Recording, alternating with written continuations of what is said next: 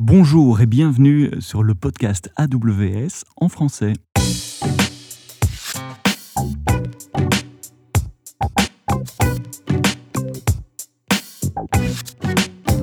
Aujourd'hui, nous allons parler des architectures serverless, des applications serverless. Alors, serverless, ça veut dire quoi? Ça veut dire que vous n'avez pas à gérer vous-même vos virtuelles machines, vos machines virtuelles dans le cloud. Nous le faisons pour vous. Vous déposez votre code et nous nous occupons du reste. Pour en parler, quoi de mieux que demander à un client qui l'a fait, qui a déployé des applications serverless, quel est son retour d'expérience? C'est pour ça que j'ai rencontré Aurélien Capdecom, qui est le CTO de l'éditeur d'information 20 minutes, euh, qui édite notamment le journal que vous lisez probablement dans le métro le matin. Aurélien, merci d'être là. Merci de prendre un peu de temps pour nous parler aujourd'hui. Euh, commençons par l'aspect euh, métier. Qu'est-ce que vous essayez de, Quel est le problème que vous essayez de résoudre? Qu'est-ce que vous vouliez apporter au métier euh, avec cette application d'abord? Ah, il faut savoir que dans l'ADN de 20 minutes, il y a toujours eu cette idée de faire participer le lecteur dans l'information. Donc, on, est passé d'un modèle où euh, historiquement les médias étaient un petit peu des broadcasters de news. 20 euh, minutes, euh, dès 2012-2013, a commencé à engager ses lecteurs, que ce soit par des panels, grâce à des panels qui permettent de faire des études, des commentaires sur les articles, ça c'est assez classique, et aussi de la contribution. Il y a des lecteurs qui écrivent des articles aujourd'hui chez 20 minutes. le problème qu'on a rencontré un jour, c'est qu'on avait une application qui, au final, était sur un data center on-premise, assez classique, en PHP, et elle n'était pas assez souple et assez moderne pour nous permettre d'offrir toutes les évolutions que voulait la rédaction. Et la rédaction a plus d'idées que nous, on a de capacité à réagir dans ce cas-là. Euh, donc ce qu'on s'est dit, on s'est tourné euh, ben, vers le cloud déjà, vers AWS, et, quitte à se tourner vers le cloud, on s'est dit, ben, il faut repartir sur quelque chose de neuf, sur une techno qui va nous permettre d'itérer facilement et surtout de faire du test. On est en mode test and learn, et donc on a choisi de redévelopper toute la brique utilisateur. Euh, en serverless, donc ça implique Lambda, ça implique euh, API Gateway, S3 et euh, d'autres services, Aurora, etc. L'idée, c'était vraiment de prendre ce qu'on avait déjà. Je suis un lecteur, je m'inscris, je me connecte, je commente. de refaire la même chose en modernisant un petit peu le parcours, en l'adaptant aussi aux nouvelles réglementations européennes. Et, et de faire en sorte qu'on puisse tester différents canaux, différents parcours et venir brancher des nouveaux, tunnels sur ces différents canaux. Euh, et donc, on a parti sur un développement qui s'appuie donc sur du Node.js, qui est assez classique hein, pour du Lambda, euh, et du React pour la partie front. Donc, on étale notre application euh, avec trois fichiers JavaScript dans un bucket S3, X Lambda qui tourne voilà, Function as a Service, API Gateway qui expose devant, et tout ça, ça retourne des réponses GraphQL. Euh, pour l'anecdote, en 2016, quand on a lancé euh, GraphQL, on était un petit peu tout seul au monde. Je crois que le, logo de 20 minutes était tout seul sur la page euh, de GraphQL. Maintenant, ça va mieux, mais à l'époque, voilà, c'était quand même un pari risqué qui marche très bien. Et au final, GraphQL qui colle très bien au modèle serverless et très bien au modèle élastique du cloud. L'idée aussi, c'était de se dire, OK, on a une application monolithique qui gère les articles, les utilisateurs, etc. On redéveloppe brique par brique côté euh, AWS avec du serverless. Pourquoi? Parce que déjà, côté euh, euh, on-premise, on payait une infra qui était dimensionnée pour une finale de Coupe du Monde. Sauf que, ben, typiquement, entre 2h et 3h du matin, il y a 300 personnes qui lisent deux articles. Aucun intérêt. Là, avec serverless, ben, on paye clairement au niveau de la fonction. Donc, à 2h ou 3h du matin, quand il n'y a personne qui commente ou qui se connecte, on a une fonction qui reste éveillée au cas où mais euh, on n'a pas besoin de payer plus. Par contre, si euh, euh, la France est à nouveau championne du monde dans 4 ans, eh ben là, on, scale à volonté. Quoi. Donc il y avait vraiment aussi cet enjeu de se dire comment on peut itérer plus vite sur ce service, proposer de nouvelles fonctionnalités à nos lecteurs, comment on peut apporter de la valeur à 20 minutes, et aussi comment nous, on optimise notre facture. Et donc l'application est entièrement sans serveur, donc il n'y a plus d'instance EC2 sur ce volet de l'application, on est d'accord. Et les fonctionnalités, c'est les fonctionnalités euh, d'inscription pour un utilisateur, de commentaires, de, partage. Euh, c'est tout ce que le, lecteur peut faire sur le site web à partir d'une application mobile ou à partir du site web. Ah, c'est la première brique, on va dire basique, connexion, inscription, commentaire. On a rajouté des petites choses en s'appuyant aussi euh, sur des partenaires qui fournissent ce service mieux que nous. Donc aujourd'hui, on engage les lecteurs entre eux, c'est-à-dire qu'on peut suivre un autre lecteur, on peut répondre à un lecteur, on peut liker un commentaire, être notifié quand il y a une réponse. Et puis on va un peu plus loin. On, est vraiment dans cette logique qu'à 20 minutes et la rédaction d'engager le lecteur. On a des lecteurs qui écrivent des articles pour 20 minutes.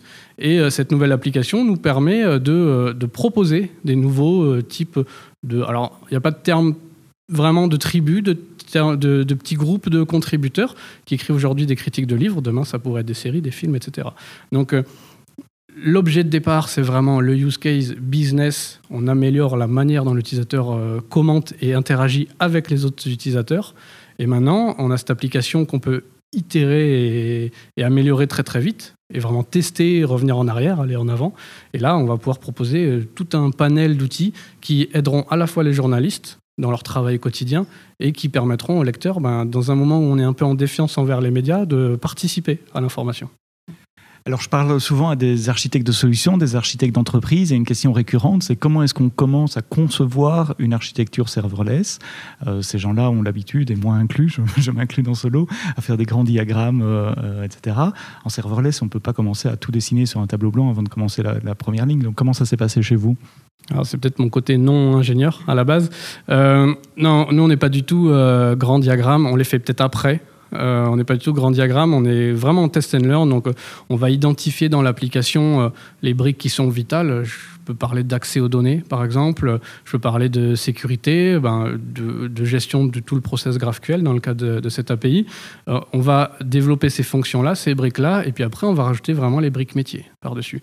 Et on arrive à avoir un écosystème de lambda qu'on peut, euh, pour le coup, après euh, dessiner dans une architecture ou dans un diagramme. Mais à la base, nous, on a vraiment peut-être fait le chemin inverse. On a monté euh, la maison avant de faire les plans. alors ça pourrait être grave parce que dans certains cas, on pourrait mettre les murs de travers, sauf que là, on est au niveau de la brique. Donc s'il y a une brique qui est de travers, on l'enlève et on la remplace. Euh, voilà, c'est aussi la philosophie de 20 minutes. Sur une équipe de 12-15 personnes, on ne peut pas se permettre de prendre 6 mois pour faire un, schéma. On est en, Scrum, on a des sprints d'une semaine, donc on itère comme ça. Et, euh, et puis euh, on, avance, on teste. Et puis aussi AWS, entre-temps, on propose des nouveaux services, améliore les siens, des nouvelles solutions. Donc nous, on est obligé aussi d'adapter ce qu'on fait.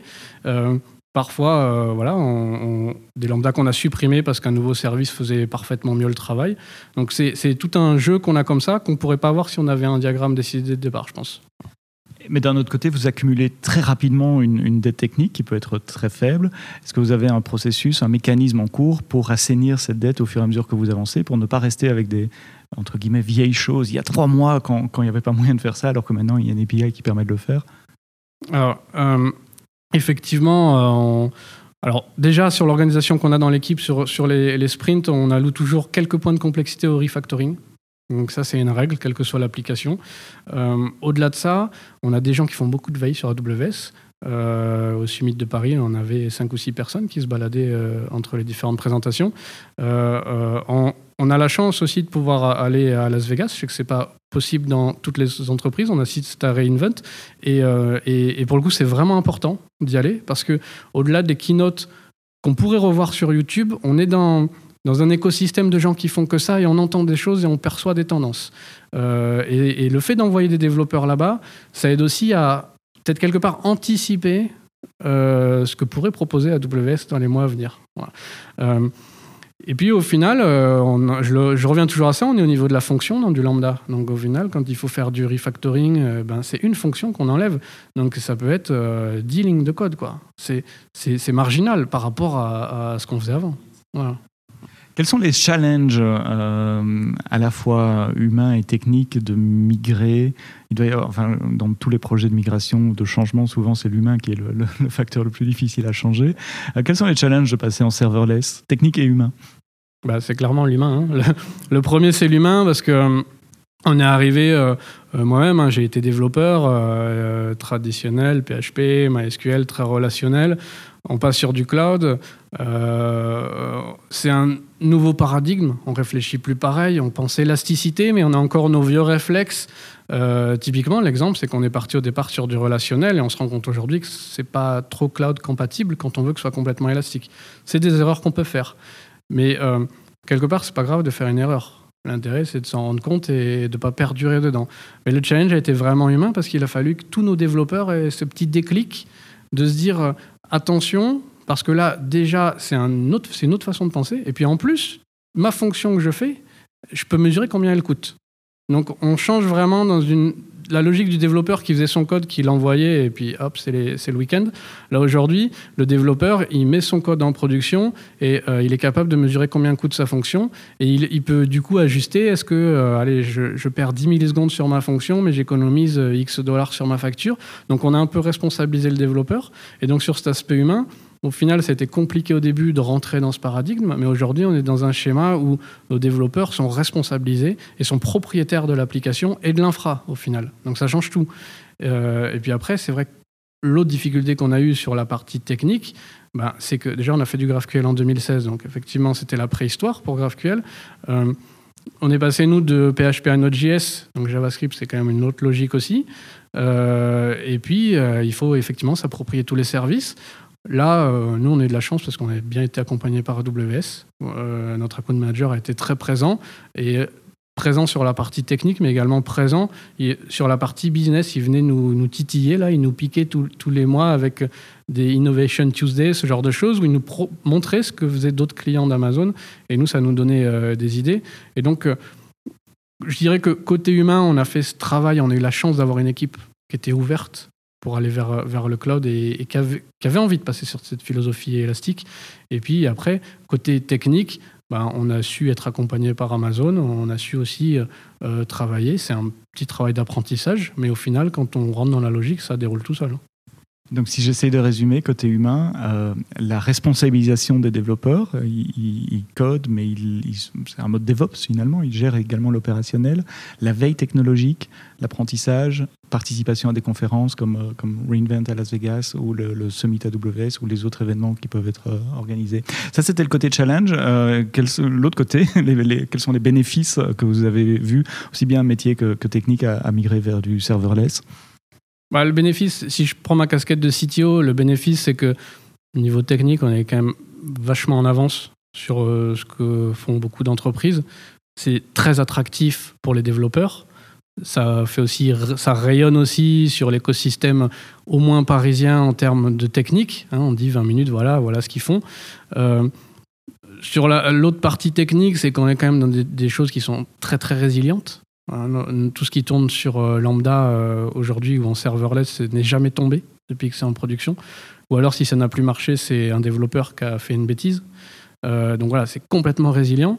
et puis, après, au-delà de ça, euh, si j'enlève ma casquette de CTO et que je pense euh, aux équipes marketing, ben, eux, maintenant, ils se rendent compte que euh, depuis qu'on est sur cette architecture-là, on peut délivrer des projets plus vite, on peut tester plus vite. Alors, il n'y a pas de magie, hein, on est toujours en retard, hein, ça c'est le métier, mais on, arrive à, servir des choses et puis on peut tester. C'est surtout ça, le truc qui est, vraiment soulageant, qui, est agréable, c'est de se dire Ah, mais ça, est-ce que ça va être mieux? Ben, testons-le avant, on aurait dit, ben non, on va pas le tester parce qu'il faut monter un truc, un cluster, une VM, etc. Euh, euh, là, maintenant, ben, on le teste. Voilà, on switch la fonction. Si c'est pas bon, on revient en arrière. Donc, euh, c'est aussi ça qui a un petit peu enlevé la frustration côté marketing. Parce qu'aujourd'hui, quand ils viennent nous dire, est-ce qu'on peut faire ça On leur dit, oui, on peut le faire. Voilà. Avant, on disait, ben, c'est compliqué. L'aspect coût également, entre des, des, machines virtuelles et des bases de données relationnelles qui tournent tout le temps et du serverless ah bah là, c'est le jour et la nuit. Hein. On, a divisé par 10. Euh, donc, euh, ah oui, ça n'a rien à voir. Et il faut aussi prendre en compte euh, le coût du service AWS, parce que les gens pensent qu'à ça. Et c'est vrai qu'il y a un peu un mythe de je passe dans le cloud, je paye plus cher. C'est possible si on n'adapte pas son architecture au cloud, mais il faut penser aussi ce qu'on économise sur l'accompagnement qui est à côté. Nous, ça nous coûte moins cher en termes d'infogérance, ça nous coûte moins cher euh, en termes d'astreinte. Voilà, il y a ces coûts-là aussi qui rentrent en jeu et on n'en parle jamais en fait. Mais au sens purement technique, si on devait évaluer le coût de l'application, bah déjà sur l'ancienne infra, je pourrais pas évaluer cette application. J'aurais un package global qui est énorme. Là, je peux savoir combien me coûte euh, le, fait de cliquer sur le bouton je poste mon commentaire. Je peux savoir combien ça coûte, par exemple. Donc on, a vraiment une granularité, on est dans la partie FinOps là où on arrive à, estimer vraiment euh, la valeur ajoutée et la rentabilité de n'importe quelle application. Si tu avais un message pour terminer à faire passer aux gens qui se, qui se posent encore des questions, qui se disent est-ce que je dois refactorer, est-ce que serverless c'est vraiment euh, la, direction à adopter, si tu as un message pour euh, inspirer peut-être les, les, auditeurs euh, qui nous écoutent aujourd'hui Je pense qu'il faut trouver le bon cas d'usage. Il y a, il y a... Tout ne marcherait pas en serverless, ça c'est certain. Il faut trouver le bon cas d'usage. Maintenant, il n'y a qu'à tester. Hein. Une lambda, sans compliquer les choses, hein. c'est un zip qu'on dépose sur l'interface lambda, ça se teste. Et je crois qu'il y a un fritière en plus sur Lambda. Donc, euh, c'est du Node.js où j'ai pas en tête la liste de tous les langages qu'il y a dessus, mais c'est un langage qui est très très connu des développeurs aujourd'hui sur le marché. Il faut tester. Il n'y a, pas de raison de pas tester. Euh, si on teste pas, on réussit rien. Voilà, merci Aurélien de nous avoir fait part de ton retour d'expérience sur vos architectures euh, serverless. C'est la fin de cet épisode. Comme d'habitude, vous nous faites part de vos feedbacks, de vos commentaires sur mon Twitter personnel, SEBSTO, ou sur le Twitter officiel d'AWS France, at AWS France, tout attaché, tout en un seul mot. D'autres épisodes très bientôt. D'ici là, quoi que vous développiez, développez le bien.